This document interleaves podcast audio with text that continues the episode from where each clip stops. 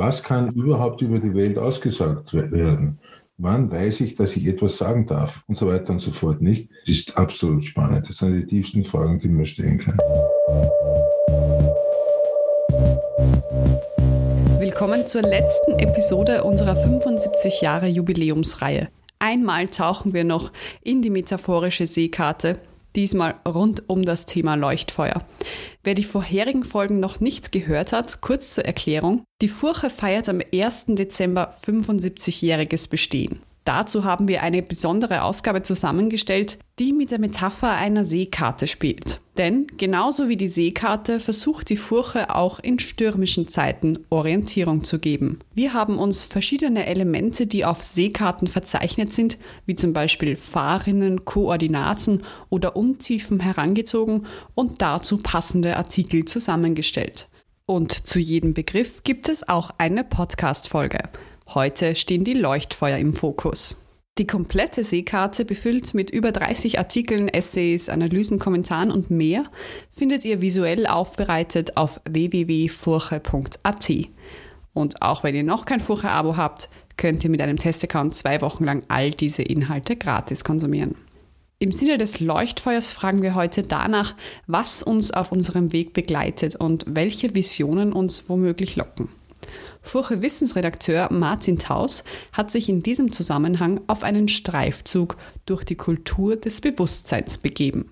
Wenn man den Begriff Kultur hört, denkt man normalerweise an hochentwickelte Zivilisationen, die zum Beispiel tolle Bauwerke, tiefsinnige Texte oder großartige Kunstwerke hervorgebracht haben. Man muss den Begriff Kultur allerdings nicht ausschließlich auf äußere Errungenschaften beziehen, man kann dies genauso gut auf innere Errungenschaften beziehen, sprich auf all das, was in unserem Geist so vor sich geht. Ist das kultiviert oder nicht? Der deutsche Philosoph Thomas Metzinger hat genau das getan und hat dafür einen sehr interessanten äh, Begriff geschaffen, nämlich Bewusstseinskultur. Und er hat in einem grundlegenden Text sehr grundlegende Fragen gestellt. Ich zitiere, welche Klassen von Bewusstseinszuständen wollen wir in unserer Gesellschaft fördern? Welche sollen illegal sein? Welche Bewusstseinszustände wollen wir unseren Kindern zeigen? Welche Bewusstseinszustände dürfen wir nichtmenschlichen Lebewesen, also Tieren, zufügen? In was für einem Bewusstseinszustand wollen wir selbst einmal sterben? Und überhaupt die Gretchenfrage sozusagen, was ist eigentlich ein guter Bewusstseinszustand? Dieses Konzept von Thomas Metzinger ist in den letzten äh, zwei Jahrzehnten zunehmend attraktiv geworden, gerade in letzter Zeit. Und er hat damit eine Riesenkiste aufgemacht. Das reicht von ganz verschiedensten Anwendungen, äh, zum Beispiel von der Achtsamkeitsmeditation in Schulen über eine neu überdachte Drogenpolitik bis hin zur Behandlung von Sterbenden oder bis hin zur Frage nach computergestützten Bewusstseinstechnologien. Bewusstseinskultur ist allerdings ein Konzept, das sogar weit über den Menschen hinaus gedacht ist und einerseits auch die Tierethik mit einbezieht, wenn man sich vor Augen führt, dass auch Tiere ein Bewusstsein haben und zum Beispiel Leid und Schmerz empfinden können. Oder wenn man sich vorstellt, dass irgendwann einmal äh, Roboter oder Supercomputer auch eine Form von künstlichem Bewusstsein hervorbringen könnten. So wie man weit in die Zukunft hineindenken kann, so kann man auch weit in die Vergangenheit zurückgehen und die Wurzeln der Bewusstseinskultur äh, ausgraben gewissermaßen. Man äh, braucht dann nur bei den antiken Philosophen zum Beispiel nachschlagen, bei Cicero, der da schon damals gesprochen hat von einer Cultura animi, was sich als Pflege der Seele oder auch als Kultur des Bewusstseins übersetzen lässt. Natürlich findet man auch in den östlichen Traditionen jede Menge äh, Beispiele für Bewusstseinskultur, zum Beispiel im weiten Feld des Buddhismus. Äh, Buddha zum Beispiel hat den menschlichen Geist verglichen mit einem Feld, das es zu bearbeiten, zu bestellen, zu kultivieren gilt, damit dort eben heilsame Geistesqualitäten emporwachsen, wie zum Beispiel Achtsamkeit, Mitgefühl, Wohlwollen oder geistige Sammlung. Eine weitere wichtige Station im Bereich der Bewusstseinskultur ist die Entwicklung der Tiefenpsychologie. Wien ist sozusagen ein zentraler Schauplatz. Der Nervenarzt Sigmund Freud hat hier eine Methode der Bewusstwerdung entwickelt, eine Kultur der Bewusstwerdung, die darauf abzielt, unbewusste, verdrängte Inhalte ans Tageslicht äh, des Bewusstseins zu bringen. Und die letzte Station sozusagen in der historischen Entwicklung von Bewusstseinskultur ist der Boom der Hirnforschung gegen Ende des 20. Jahrhunderts. Und das war auch die, der entscheidende Nährboden, um das Konzept der Bewusstseinskultur äh, sozusagen in die Welt zu bringen. Warum könnte Bewusstseinskultur ein Leuchtfeuer für die Gegenwart sein? Äh, hier landet man letztlich bei der Erkenntnis, dass äh, die Frage nach dem guten Leben unabdingbar mit der zentralen Frage der Bewusstseinskultur verbunden ist. Was ist überhaupt ein guter Bewusstseinszustand? Ein wichtiges Leuchtfeuer unserer Zeit ist die Wissenschaft. Gerade in der aktuellen Zeit, in der wir alle sehnsüchtig auf einen Covid-19-Impfstoff warten oder die Klimakrise auf eine Lösung pocht, wird die Relevanz von Wissenschaft und Forschung für den Fortbestand unserer Gesellschaft besonders deutlich. Einer der populärsten Wissenschaftler Österreichs ist der Quantenphysiker Anton Zeilinger.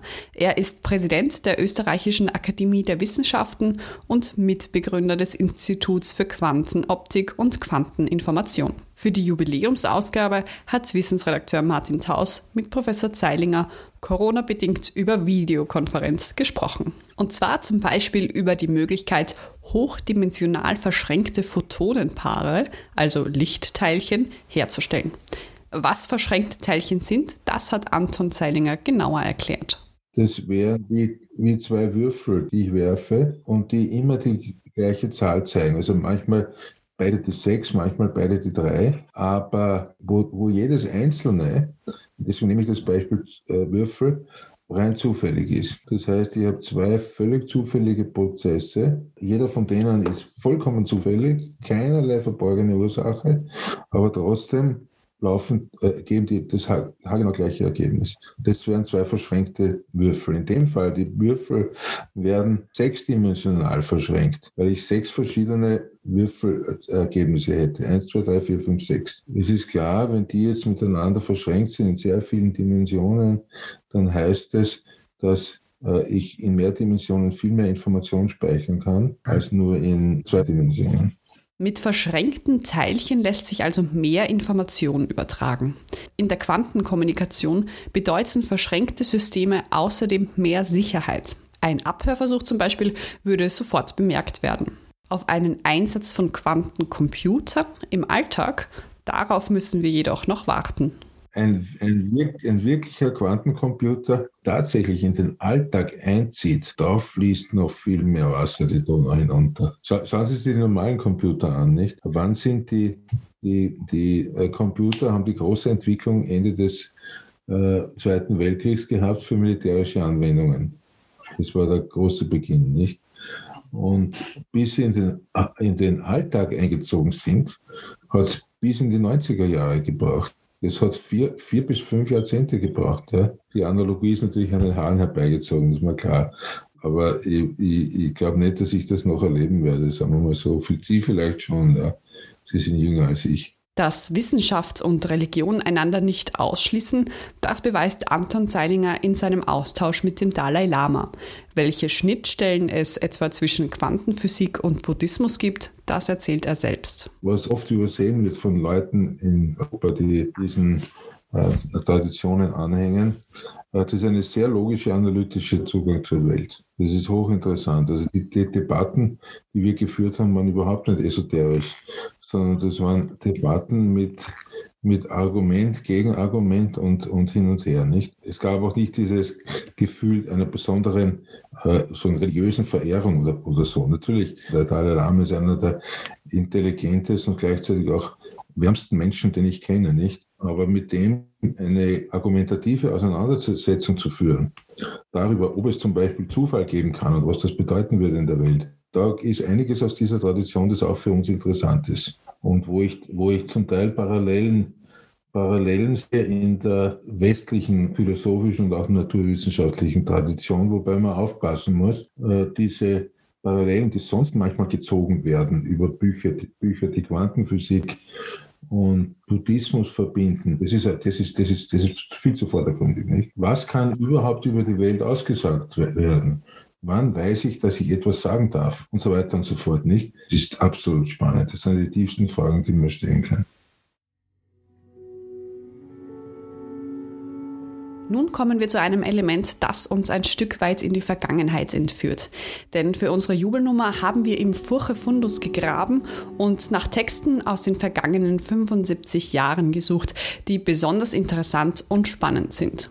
In dieser Episode gibt es einen Ausschnitt aus dem Text Kunst und Wirklichkeit von Otto Mauer aus dem Jahr 1972, gelesen von Lothar Bodingbauer.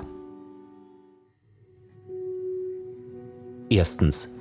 Ist Kunst Täuschung, Illusion, Utopie, ja Verführung?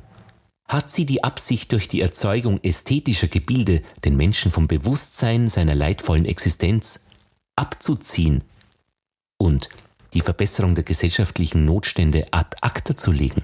Hat sie die Absicht, eine schöne, heile Welt vorzutäuschen und damit ein Opium zu schaffen, das die harten Fragen der persönlichen und gesellschaftlichen Realität zu süßem Schweigen bringt? Ist Kunst ein Versuch der Blockierung des Menschen mit ästhetischen Genüssen, der Abhaltung vom Eingriff in die soziale Wirklichkeit und damit ein Instrument des Klassenkampfes von oben, der eben herrschenden Klasse und Herrschaftsgeschichte? Heute, angesichts des Massenkonsums von Kunst, also bereits Opium des Volkes oder für das Volk? Zweitens, oder ist Kunst ein Instrument des Klassenkampfes von unten? Hat sie die Aufgabe, sich politisch zu engagieren, die Welt des reinen Ästhetizismus zu verlassen, keine Weltbespiegelung, ja nicht einmal eine Diagnose von Zuständen zu sein, sondern den Hebel der Revolution in Bewegung zu setzen, der die Zustände real verändert? Bezieht Kunst ihren Realitätswert ausschließlich von solchem Charakter und solchen Vorhaben? Damit wäre das Glasperlenspiel zu Ende, damit auch der unverbindliche, sozusagen unethische Charakter von Kunst, das elitäre sich zurückziehen in den berühmten oder schon berüchtigten elfenbeinernen Turm.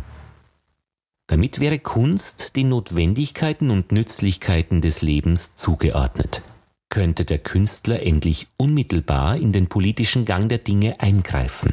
Er würde nicht mehr als Clown am Rand der Gesellschaft stehen, ausgestattet zwar mit Nahenfreiheit, benutzt als Dekoration von Festivitäten, im Grunde aber ein nicht ganz ernst genommener, eine utopische Figur.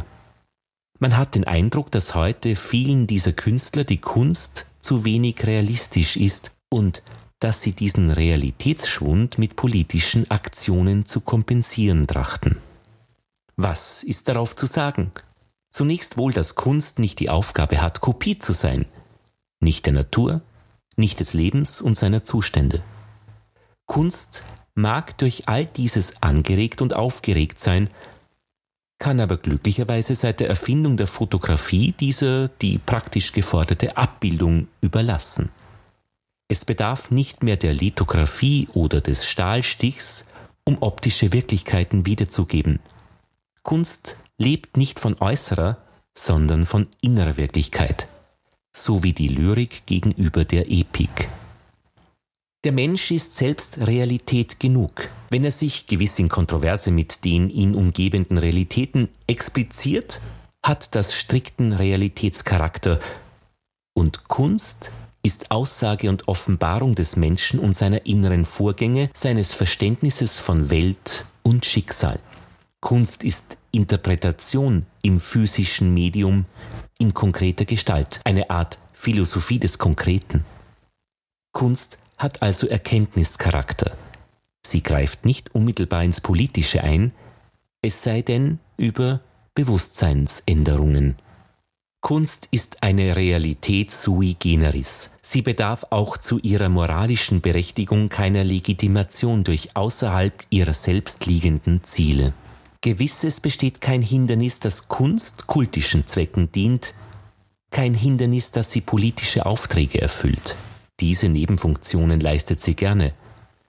Aber sie lässt sich nicht darauf festlegen, von dort her ihre Existenzberechtigung abzuleiten. Das Mittelalter verwendete die großen Fresken der Kathedralen als Biblia Pauperum. Daumier schuf politische Karikaturen. Goyer vor ihm protestierende Radierungen der Desastres de la Guerra. Aber deshalb ist ein Bild von Mondrian oder Urbain nicht unrealistischer, weil es abstrakt ist. Es ist auch in keiner Weise unengagiert und unverbindlich. Es lügt nicht heile Welt vor, sondern es erschafft sie. Die Kunst ist eine Prophetie des eschatologischen Paradieses und damit hat sie dynamischen und realistischen Charakter. Sie darf auch nicht unter die sogenannte Natur versklavt werden. Wird sie auf Abbildung, auch auf Interpretative festgelegt, fesselt man ihre Freiheit der Gestaltung. Bild ist eben nicht nur Exegese und Diagnose, nicht nur Abbild, sondern freies Gebilde menschlicher Fantasie, absolutes kreatives Erzeugnis. Marxisten können das gewiss nicht ausstehen. Sie verwenden Kunst als Propagandamaterial, und schreiben ihr zudem die Wirklichkeiten vor, die sie zu liefern hat. Das vergnügliche Fest in der Kolchose, die tolle Arbeitsleistung des Stachanowisten, die Heldentaten der Roten Armee, die willige Erfüllung der Fünfjahrespläne, daher auch die Schöpfung des sozialistischen Realismus einer Gebrauchs- und Sklavenkunst, die auf Auftrag arbeitet und auf Auftrag schweigt. Die Kunst ist Zeichen, Sie verweist nicht nur auf naturhafte, soziale und geschichtliche Realitäten, sie verweist auf eine transzendente Realität und vermag deshalb auch ohne Realismus höchst realistisch zu sein. Kunst und Wirklichkeit von Otto Mauer, erschienen in der Furche am 11. November 1972 den Abschluss in unserer Jubiläumsausgabe und beinahe auch hier in diesem Podcast macht Furche-Feuilleton-Chefin Brigitte Schwenz-Harrand mit einer Ansage zum Thema Kultur. Darin stellt sie unter anderem die Frage, was mit einer Gesellschaft passiert, in der Kultur nicht systemrelevant ist. Einige Entwicklungen in den letzten Jahren stimmen bedenklich, trotz aller Förderungen für die Kulturbranche. Dass man Politiker bei etablierten Veranstaltungen kaum mehr zu sehen bekommt, das ist zu verschmerzen. Aber es ist ein Zeichen. Seit dem Bologna-Prozess sammeln Studierende unter enormem Zeitdruck ECTS-Punkte. Literatur wurde aus den Schullehrplänen gedrängt, gelernt wird das Abarbeiten vorgefertigter Muster. Es dominieren Zahlen, Effizienz, Evaluierungen, Berechenbarkeit. Sternchen und Algorithmen statt argumentierende Kritik. Daher gilt Kultur vor allem dort als wichtig und subventionswürdig, wo sie für den Tourismus, für die Wirtschaft Bedeutung hat. Umwegrentabilität, Wertschöpfung, das sind die Stichworte. Da lässt sich messen, was die Kultur einbringt. In Österreich ist das eine ganze Menge. Das rettet zumindest manche Kulturinstitution. Was aber bleibt? Ein System, das alles auf Nützlichkeit münzt. Für ein solches System ist Kultur wohl wirklich nicht relevant, ausgenommen Umwegrentabilität. Doch mit der Rolle als ausschließlich nützliches Mitglied hat sich der Mensch noch nie lange beschieden. Dazu hatte er stets zu viel Nutzloses im Kopf. Und der Möglichkeitssinn, den Robert Musil einmal beschrieben hat, wird unablässig sagen: Nun, es könnte wahrscheinlich auch anders sein. Bevor ich mich nun verabschiede, haben wir aber noch in dieser Episode einen Beitrag zu unserer alles umfassenden Frage, was gibt Orientierung? In den vergangenen Folgen haben wir dazu schon Statements von unter anderem Bundespräsident Alexander van der Bellen oder Ex-Furche-Chefredakteur Rudolf Mitzlöhner gehört. Diesmal gibt es eine Meldung von Schwester Beatrix Meyerhofer. Für mich ist die Heilige Schrift äh, das tägliche Wort Gottes, die Gemeinschaft des Glaubens in der Gemeinschaft, in der Eucharistie und der Auftrag, den ich als Schulschwester habe, das ist für mich äh, wesentlich und daraus finde ich meine Orientierung. Ich weiß, was ich zu tun habe, ich weiß, wo, wo, warum ich lebe und ich weiß, wofür ich lebe, ich weiß, wozu ich geschaffen bin und was mein Auftrag ist. Schwester Beatrix ist übrigens auch in der Folge Ankerplatz zu hören. Dort spricht sie mit dem Psychologen Georg Fraberger über einen der wichtigsten Anker überhaupt, das Vertrauen. Ja, und das war die Episode zum Thema Leuchtfeuer. Alle Artikel und Interviews findet ihr wie immer in vollständiger Länge auf www.furche.at. Unter anderem gibt es dort auch noch ein ausführliches Interview mit dem Theologen und politischen Philosophen Jürgen Mahnemann. Er ist der Meinung, dass sich die institutionelle Form der Religion radikal verändern muss, wenn sie zukünftig Potenzial entwickeln möchte. Außerdem gibt es einen Text von Furche-Herausgeber Wilfried Stadler, der sich damit auseinandersetzt, wie Europa in 75 Jahren aussehen könnte, wenn wir wirtschaftspolitisch die richtigen Weichen stellen. Ich bedanke mich ganz herzlich fürs Dabeisein in unserer 75 Jahre Die Furche Podcast-Reihe. Wer auf dem Laufenden bleiben möchte, der besucht uns am besten auf unserer Facebook-Seite. Lasst uns da auch gerne wissen, wie euch dieser Podcast gefallen hat. Das war's von meiner Seite. Bis zum nächsten Mal.